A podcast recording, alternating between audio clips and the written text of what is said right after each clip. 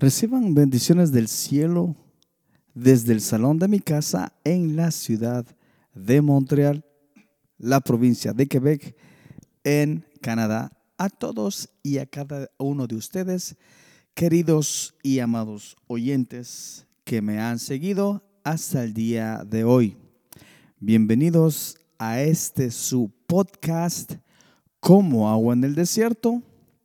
Lo vuelvo a repetir un podcast que está dedicado y está pensado para aquellas personas sedientas, hambrientas, no de un pan cualquiera, sino de un pan espiritual, no de un agua material, sino el, del agua que fluye para vida eterna. Para esas personas está pensado este podcast y esperando que sea así para con todos y para con cada uno de ustedes, queridos oyentes. Así que seguiremos entonces con esta lectura de este precioso libro de este hermano costarricense Danilo Montero. El libro lleva como título El abrazo del Padre cómo encontrar la comunión genuina con Dios. Yo creo que ese es el deseo de todo creyente que quiere acercarse cada vez y conocer cada vez más a su Padre, a nuestro Cristo, aquel al Señor, al Rey de Reyes y Señor de Señores, al único merecedor de todo lo nuestro aunque justamente por eso precisamente existen podcasts como este, porque no, no sabemos, lo ignoramos, no podemos, se nos hace difícil.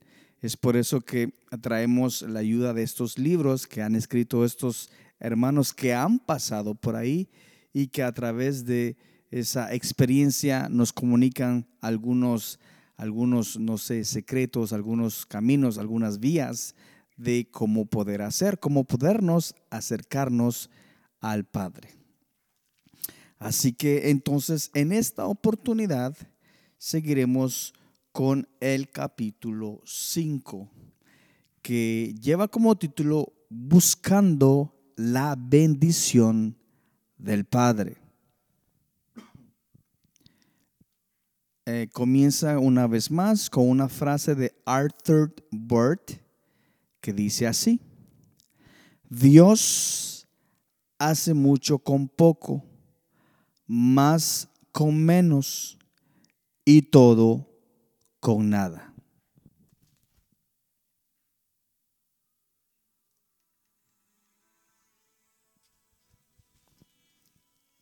En el año de 1992, durante el Congreso de Alabanza y Adoración, Chuy Olivares ministró en la iglesia donde me congrego. Habló acerca de las sendas de Dios y los tratos divinos con sus hijos. Luego de su prédica, Chuy hizo el llamado al altar. Como director del Congreso, me sentí totalmente bendecido por la palabra y pasé al frente. Allí tuve una pequeña visión en la que observé una fuente de agua cristalina, en la que observé una fuente de agua cristalina, perdón, donde se reflejaba el sol de la tarde. Mi pensamiento fue, ese debe ser mi corazón. El Espíritu Santo me lo confirmó así, pero agregó, no has visto toda la imagen. Vi la mano del Señor que se introducía en el fondo de aquella fuente y comenzaba a buscar. Mientras lo hacía, el agua limpia y clara se revolvía y se mezclaba con agua estancada y las hojas que surgían del fondo. Finalmente aquella fuente de agua cristalina se convirtió en un pantano. Al ver esa triste imagen lloré diciéndole al Señor, no puede ser que esta sea mi vida. Sí, eres tú. Te mostré esto porque el próximo año te llevaré por un proceso de confrontación, de transparencia y de arrepentimiento, me dijo. Pero, ¿de qué debo arrepentirme? Pregunté asombrado. Eso es lo que necesito que descubras, respondió. A partir de ese momento, de ese momento ingresé en una nueva etapa de confrontación, pero esta vez no fue al mismo nivel que a los años 19. A los 19 años, descubrí que el proceso que comenzó en mi adolescencia no había terminado, simplemente estaba incompleto. Se avecinaba un tiempo crucial. De mi respuesta al trato de Dios dependería el resto de mi caminar cristiano. Durante ese año 93, Dios permitió que yo pudiera reconocer la necesidad de dejar de ser una persona autosuficiente, como lo había sido durante toda mi vida como cristiano. Mi fórmula era, Dios y yo no necesito de nadie más. Acostumbraba decirle al Señor que si debía tratar algo conmigo, que lo hiciera directamente. Trata tú conmigo, háblame, sáname tú. No necesito intermediarios ni ayuda. Esas eran mis palabras. Esa es una máxima con la que viven muchas personas en la iglesia, pero que encierra un engaño en sí misma. Ninguno de nosotros fue creado para caminar sin ayuda. Ninguno de nosotros contiene la verdad absoluta de Dios y por lo tanto necesitamos de ese destello de Dios que hay en nuestros hermanos. Fuimos creados como seres humanos que necesitan formar parte de una familia, en una casa, en una iglesia. En el cuerpo de Cristo, cada uno de nosotros tiene un reflejo de Jesús y necesitamos compartirlo unos con otros. Mi independencia espiritual y mi orgullo solapado me hubieran llevado al fracaso espiritual en el ministerio, de no ser por el trato particular que Dios trajo a mi vida durante ese año. Pero Dios me forzó a la transparencia y dichosamente usó a algunas personas que se convirtieron en amigos entrañables durante ese duro proceso. Hablaré de esto más profundamente en el capítulo 7.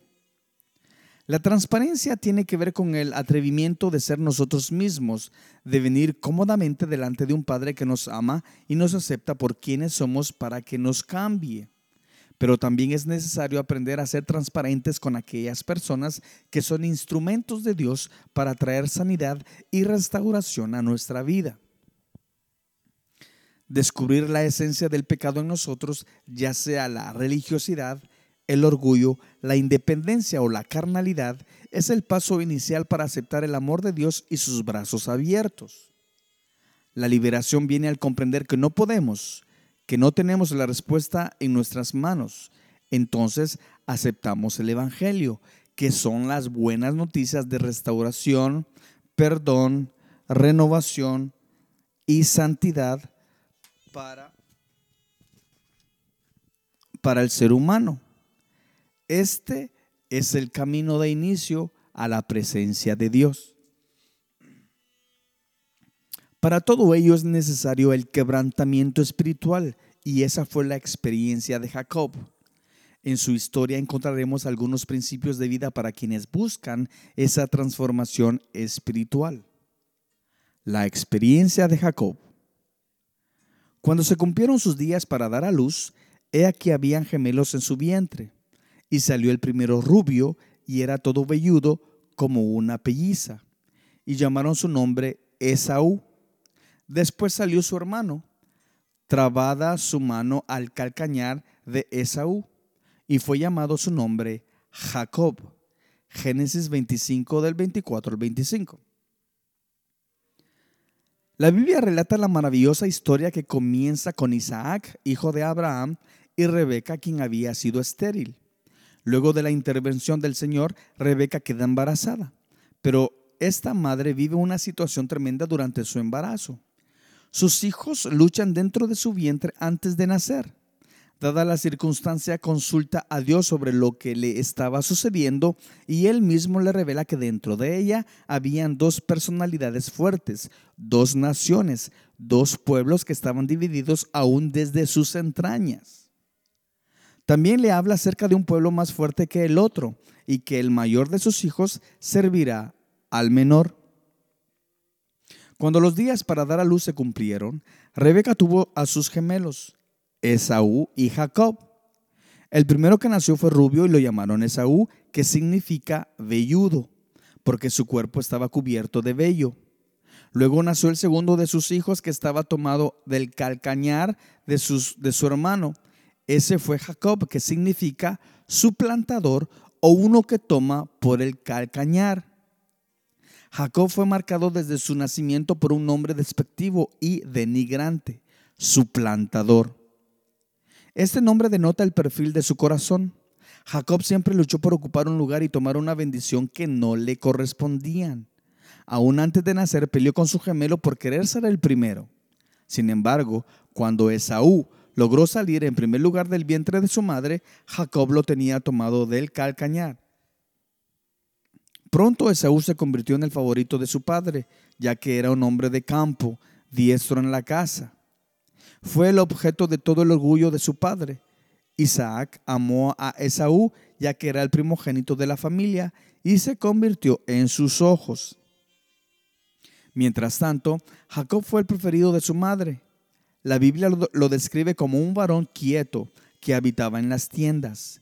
Era el tipo de joven casero que no andaba por las calles cazando aves ni molestando a los vecinos. Vivía sumido entre libros y navegando por la internet. Por eso se convirtió en el amor de su mamá. Dos personalidades tremendas y diferentes. Desde pequeño, Jacob experimentó la ausencia de la bendición de un padre que prefirió a su hermano. Se crió, sin embargo, como un niño que no quería ser el último, sino el primero. Cuando Jacob creció, Procuró arrebatar la bendición del primogénito en la familia y lo logró aprovechándose de un momento de debilidad y hambre de su hermano. Obtuvo la primogenitura a cambio de un plato de lentejas. Y guisó Jacob un potaje, y volviendo Esaú del campo, cansado, dijo a Jacob, Te ruego que me des a comer de ese guiso rojo, pues estoy muy cansado. Y Jacob respondió, Véndeme en este día tu primogenitura y vendió a Jacob su primogenitura. Así menospreció Esaú la primogenitura. Génesis 25 del 29 al 34. Esaú se caracterizó por ser una persona sin discernimiento espiritual. Vivía por sus instintos y deseos. Jacob, en cambio, logró su cometido al comprar la bendición espiritual que anhelaba con un plato de lentejas. Jacob no logró ser el primogénito, pero sí logró la primogenitura y su bendición. El primer varón en una familia judía disfruta de algunos beneficios que los demás hijos no tienen. Según la ley, el primer hijo varón de una familia debía ser ofrecido al Señor. Era la primicia de los frutos de un matrimonio. Debía ser entregado a Dios y redimido. Por eso, los padres para poder retener a su hijo con ellos en lugar de ofrecérselo a Dios en servicio, tenían que redimirlo criaban a su hijo, pero lo dedicaban al Señor como una ofrenda de servicio. El primogénito también tenía la posibilidad de recibir la bendición de los patriarcas cuando creciera. Una vez que su padre moría, el primogénito era el sucesor. Esaú heredaría el 60% de las posesiones de su padre, sería el caudillo, el jefe. Por todas esas razones era tan importante para Jacob la bendición que le daría su padre a Esaú, su hermano gemelo. El engaño. Cuando esos hermanos eran grandes, e Isaac, el padre, estaba por morir, sucedió algo de suma importancia. Esaú estaba a punto de recibir la bendición patriarcal de boca de su padre, pero antes de que eso ocurriera, Isaac le pidió a Esaú que saliera de caza para que le preparase un platillo especial. Rebeca escuchó detrás de la puerta. De inmediato llamó a su hijo favorito, Jacob, y le contó que Isaac estaba a punto de bendecir a Esaú. Ella sabía que de alguna manera Jacob anhelaba esa bendición. Jacob aceptó la estrategia de engaño que su madre le propuso para obtener la bendición de su padre. Entonces preparó una sopa rápidamente y se disfrazó para asemejarse a su hermano. Y tomó Rebeca los vestidos de Esaú, su hijo mayor, los preciosos que ella tenía en casa, y vistió a Jacob, su hijo menor, y cubrió sus manos y la parte de su cuello donde no tenía vello, con las pieles de los cabritos. Y entregó los guisados y el pan que había preparado en manos de Jacob, su hijo. Entonces, este fue a su padre y dijo, Padre mío. E Isaac respondió, heme aquí, ¿quién eres, hijo mío? Y Jacob dijo a su padre, yo soy Esaú, tu primogénito. He hecho como me dijiste, levántate ahora y siéntate y come de mi caza para que me bendigas. Entonces Isaac dijo a su hijo, ¿cómo es que la hallaste tan pronto, hijo mío? Y él respondió, porque Jehová tu Dios hizo que la encontrase delante de mí. E Isaac dijo a Jacob, acércate ahora y te palparé, hijo mío, por si eres mi hijo Esaú o no. Y se acercó Jacob a su padre Isaac, quien le palpó y dijo, la voz es la voz de Jacob, pero las manos, las manos de Esaú. Y no le conoció, porque sus manos eran vellosas como las manos de Esaú. Y le bendijo y dijo, ¿eres tú mi hijo Esaú? Y Jacob respondió, yo soy. Dijo también, acércamela y comeré de la caza de mi hijo para que yo te bendiga. Y Jacob se la acercó e Isaac comió. Le trajo también vino y bebió. Y le dijo Isaac su padre, acércate ahora y bésame, hijo mío. Y Jacob se acercó y le besó, y olió Isaac el olor de sus vestidos y le bendijo diciendo, mira, el olor de mi hijo como el olor del campo que Jehová ha bendecido. Dios, pues, te dé del rocío del cielo y de las grosuras de la tierra, y abundancia de trigo y de mosto. Sirvante pueblos y naciones se inclinen a ti. Sé Señor de tus hermanos y se inclinen ante ti los hijos de tu madre. Malditos los que te maldijeren y benditos los que te bendijeren. Génesis 27 del 15 al 29. Jacob alcanzó su sueño con engaño suplantando, usurpando, mintiendo. Jacob refleja a una generación que está dispuesta a hacer cualquier cosa con tal de obtener la bendición de un padre que nunca estuvo allí. La generación de Jacob.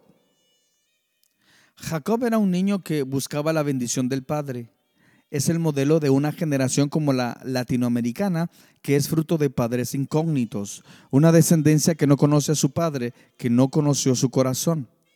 Somos el resultado de una generación que intenta comprar la felicidad de sus hijos con propiedades, automóviles, buenos colegios, fines de semana divertidos, pero no les deja conocer su corazón.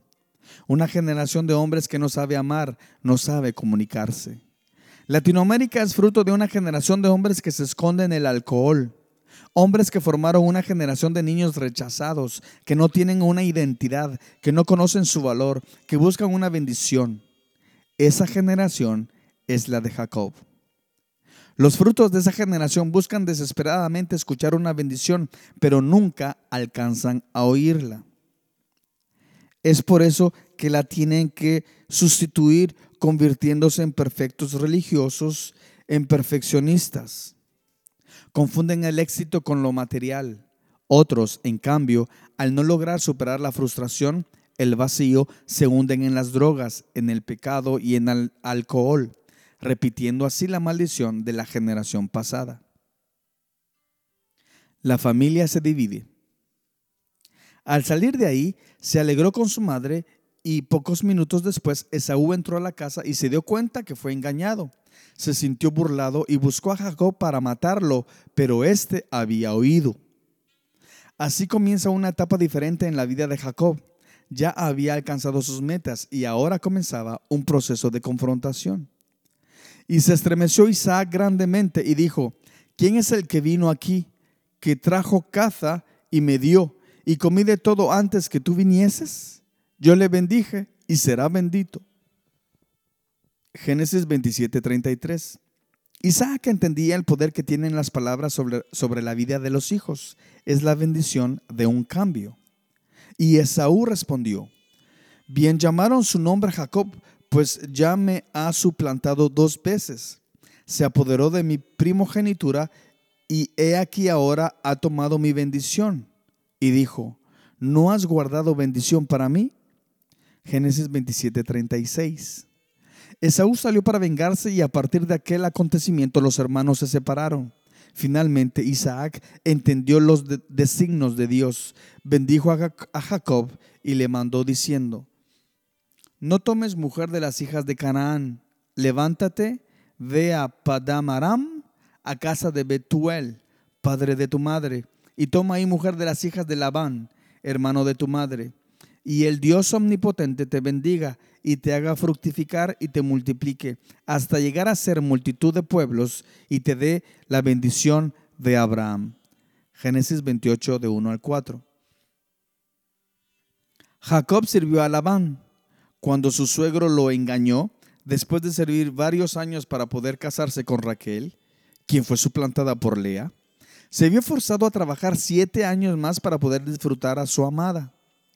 Los problemas de Jacob comenzaron allí. Él tuvo que lidiar con la envidia de su propio suegro y en ese momento comenzó un trato de Dios especial hacia Jacob.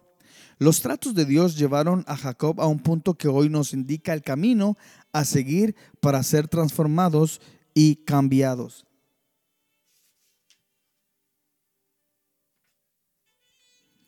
Hasta aquí entonces dejaremos este capítulo de este tremendo libro, El abrazo del Padre, de este eh, eh, hermano bastante querido, Danilo Montero. Así que muchas gracias por su presencia, muchas gracias por su permanencia a este podcast que está pensado para personas como usted y como yo en busca en búsqueda de la verdad, en búsqueda del amor de un Padre. Así que reciban bendiciones desde el cielo y nos vemos en la próxima.